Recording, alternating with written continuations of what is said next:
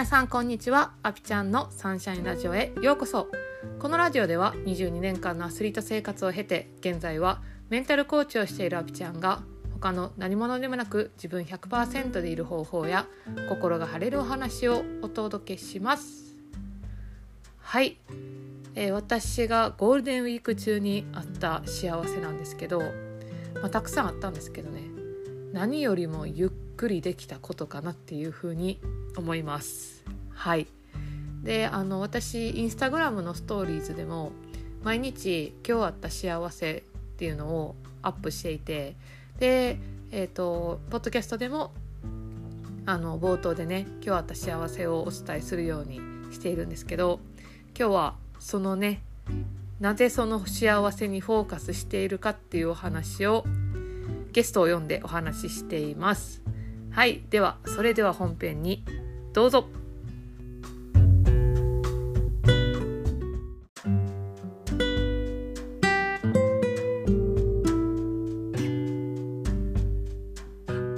はい、えー、今月もこのコラボがやってきました。はい、今日のゲストはアトリエスワローさんですよ。こんにちは。にちは。また来ました。今月もよろしくお願いします。よろしくお願いします。えー、アトリエスワローさんはアートセラピーや、えー、自分が描いた絵を古典して皆さんにパワーをくれています。はい、絵を描いたりアートセラピーしてます。はい、よろしくお願いします。はい、お願いします。えー、今日スワローさんとのコラボなんですけど、はい、あのまあ私がコーチングをしていて大体のクライアントさんに伝えることが、うん、あるものに目を向けてくださいっていう話なんですね。はい、でまああるものっていうのは、まあのー、多くの人は自分にはまだ足りてない愛されてない、うん、えー、自分には力がない実力がないとかなんかないっていうものに目を向けて生きていると。で、うん。で、でも、じゃあ、今まで、今仕事で例えば会社に勤めてる。で、会社に勤めるっていう、その今まで自分がやってきた努力があったりだとか、何かしらの力があったりするからその仕事がもらえてたり、まあ、お金を稼ぐっていう力もあるし、うん、あるって意識したらめっちゃあるんですよね自分には。うんうんうん自分に持ってるものもある。そうですね。で幸せっていうのも自分があるなって思ったらやっぱりあるんですよね。うん、ででもそれってなかなか教わらない。ああ周りが周りから。そうそうそう教わらなかったりとかいつの間にか自分がないっていうところに目を向けているっていうことにも気づかなかったりするんですよ。うんうん、で私はあの自分がコーチングをねあの自分自身が受けていた時にこのあるに目を向けるっていうことを教えてもらって1日20個書き出してたんですよその今日感じた幸せとか嬉しかったこと楽しかったことまあ、あるっていうことに関して。20個か。そうでなんかそれをやっていくとすごいなんかねすごい自分が何て言ったんやろな幸せをこう感じるようになったし、うん、なんか悩むことも少なくなったんですよ。うんうん、でこれはすごい効果やなって思って、うん、で私今インスタグラムのストーリーで今日あった幸せっていうのをね毎日あげてるんですよ。見てますよ。ありがとうございます。なかなか好評で。はい。でそれを見た私の後輩がね、まあ、勝手に真似をしてやってたらしいんですよ。自分でノートにかノートかなんかに書いて。はい、でそれをやってたらあのー、まあ自分一人やったらネガティブに考えていたけども一日の振り返りで今日良かったことを思い返して寝たらなんかすごくいいっていうのが実感しているっていうね LINE をくれて。ごい。あのすごいなって思ったんですよ。そのなんかあこれ自分でやってみようって思ってちょっと継続してみてなんかこれ自分でなんかいい感じやなって感じれるまでやってることもすごいし、なんかそのちょっとやってみようみたいな感じでやってみても変化って起こるのが私すごいなって思ったんですよ。うんうんうん確かに確かに。でなんかこれって今喋ってたら何て言ったんやろな普通なんかうんあるものに目を向けるってうんなんかこう見逃してしまったりとかやっぱり継続するのが難しいって思っちゃうかもしれへんけど、まあ、実際のところそれをしたら何が起こってるのかっていうのを今日はスワローさんとね喋りたかったっていう話ですよ。はいはい。何が起こってるか。なんか今聞いてて思ったのは、うん、まあ一個はあの外に出して見るっていうのを毎日するから、うん、あるものに目を向けて、うん、だからあ自分って満たされてるなとかあ幸せに感じるなっていう気持ちのこの客観的な視点が毎日自分でちゃんとこう掴むみたいなことが、そうできるからやっぱ土台が安定してくるんだろうなってなんか思ったんですよね気持ちの土台が。その客観的な視点っていうものが加わると土台がしっかりしてくるっていう感じスワローさん的には。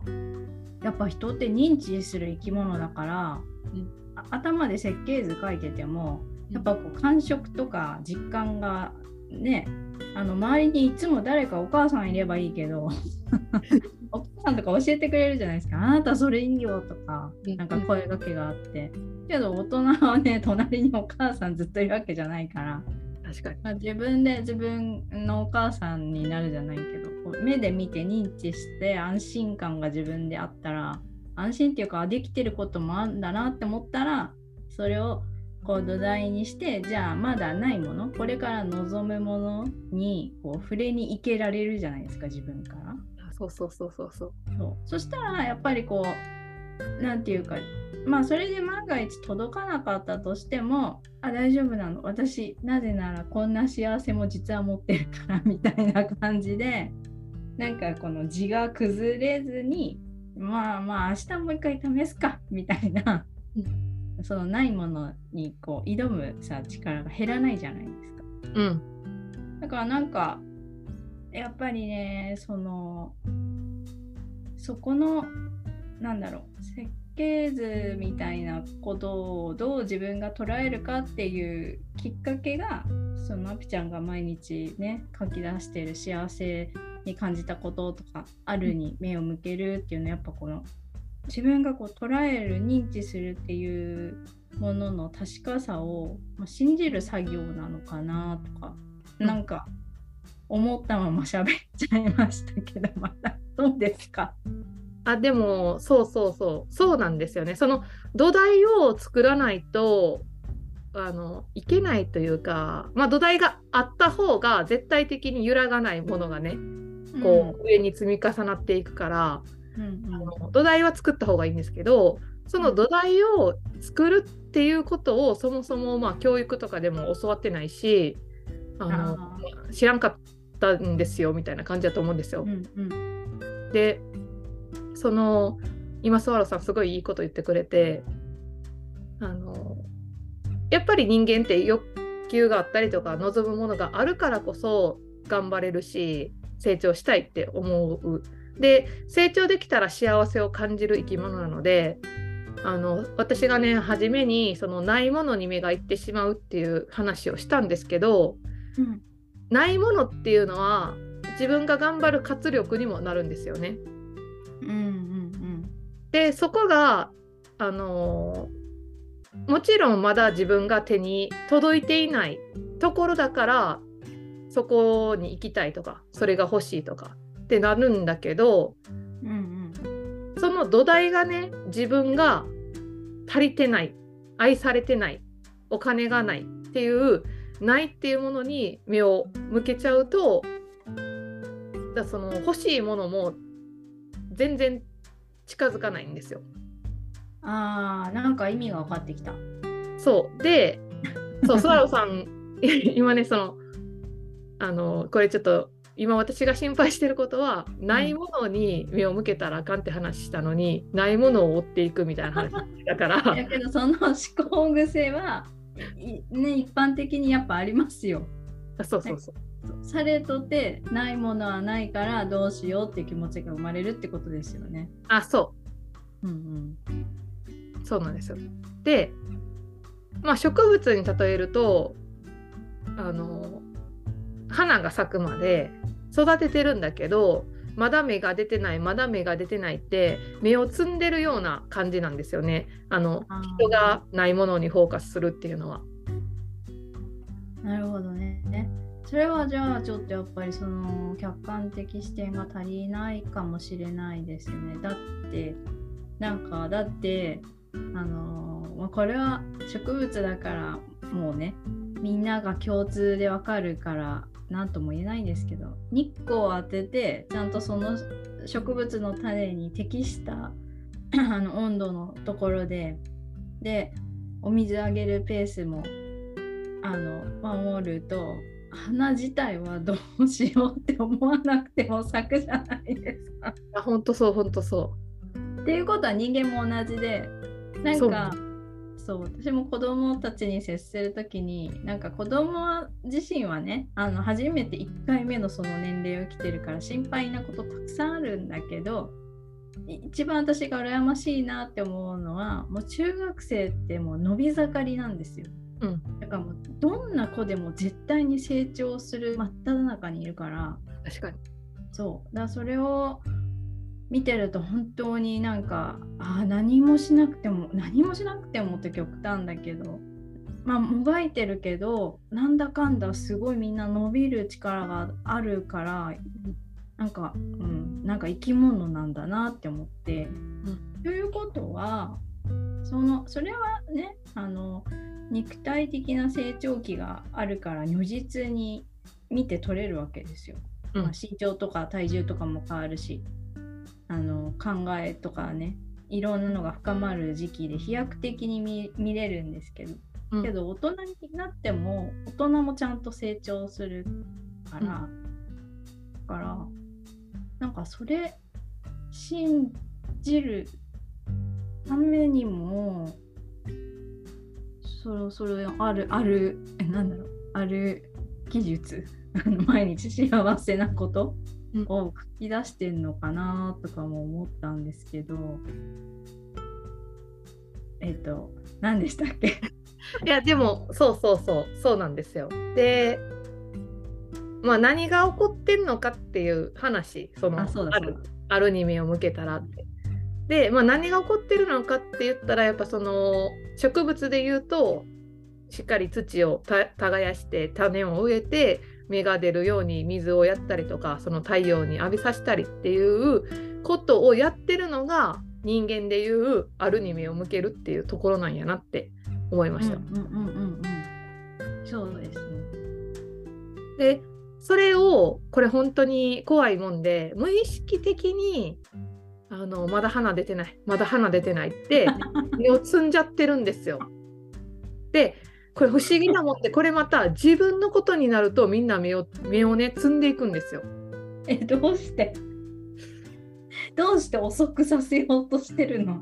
なうことを。経路花が咲く経路まあスワローさんが言ってたその客観的に見るとか俯瞰してみるとか、うん、っていうのがやっぱり対自分ってなると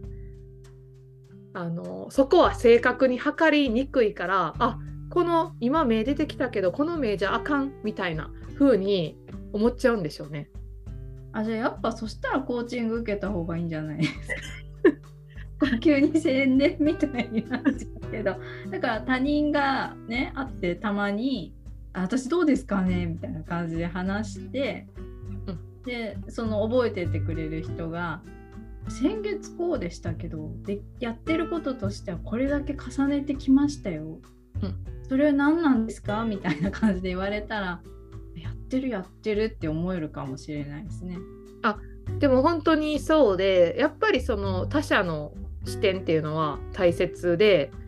自分って本当にやっぱりわからないんですよね。うんでもちろんこう目標に向かっていって自分では進んでるって思ってるけどうまくいかないこととかも出てくるその時にそのうまくでいかなかった出来事をどう捉えるかっていうのは自分一人やったらやっぱ広がらないから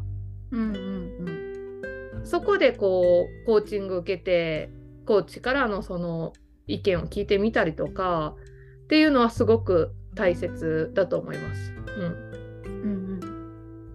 でなんかその植物で例えるとこう芽が出てきて自分の思ってる芽じゃなかったと。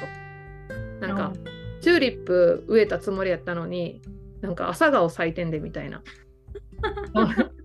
えかっこいいですけどねそれも なんか私はなんか好きですけどね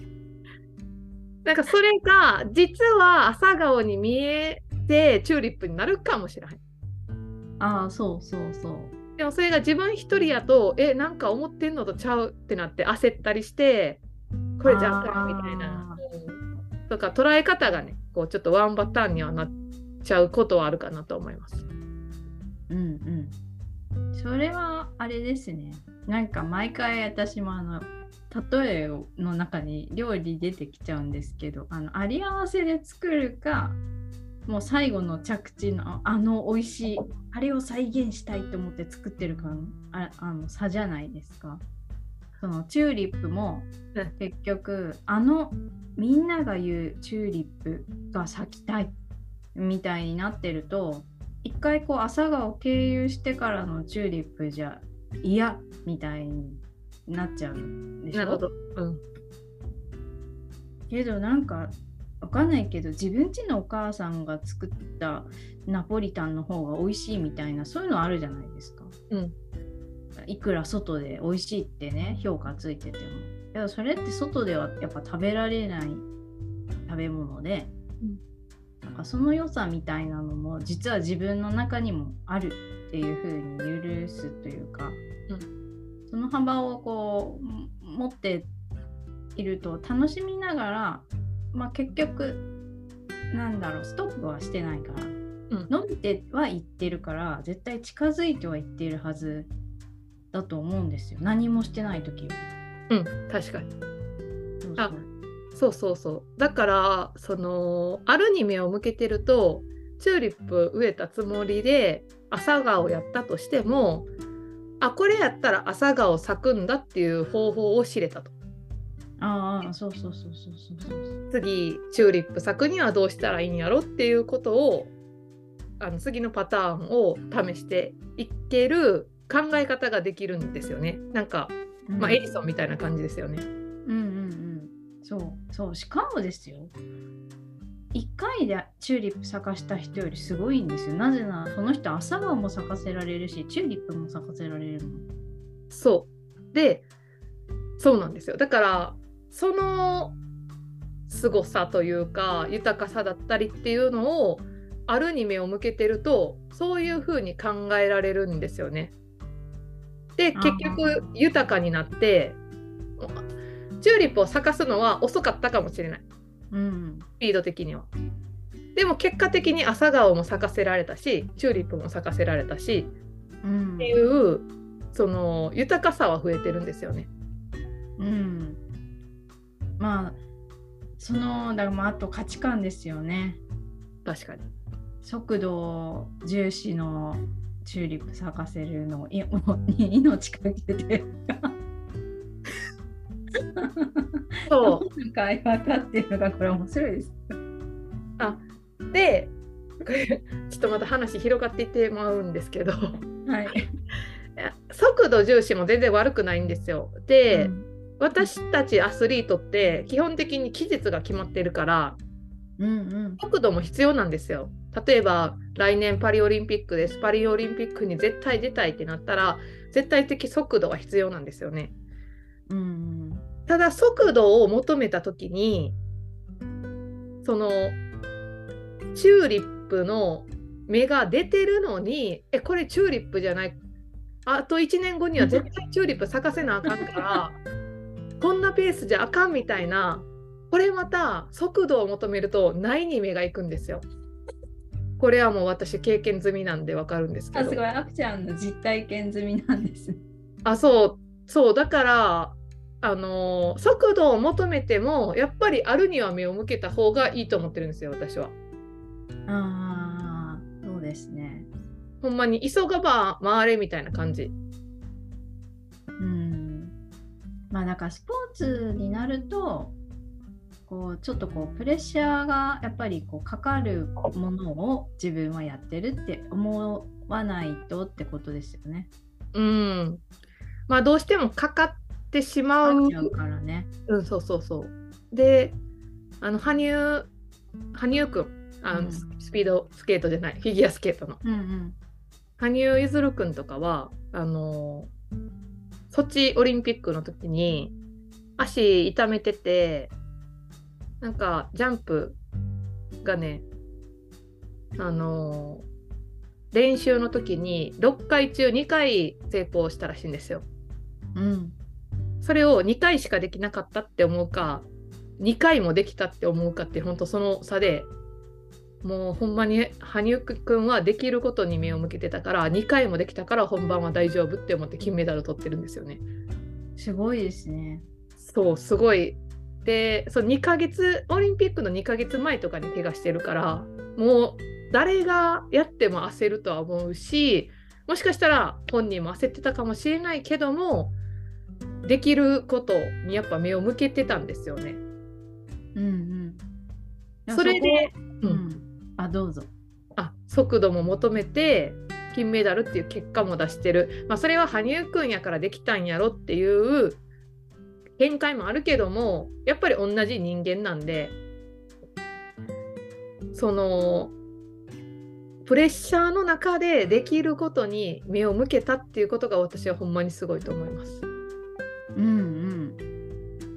あぴちゃん、前なんか、その、ちょっとしたストレスも成功のもとみたいな話してませんでしたっけ？ポッドキャストで。なんかちょっとストレスがかかった時ほど、なんか自分がなんか新しくこう試せるみたいな。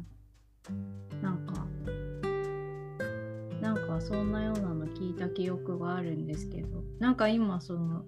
スケートの話も聞いてて思ったけど、なんだろう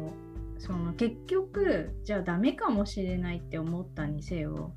できるかもしれないって思うにせよなんかどっちもエネルギー使うって分かったのかなって思いました。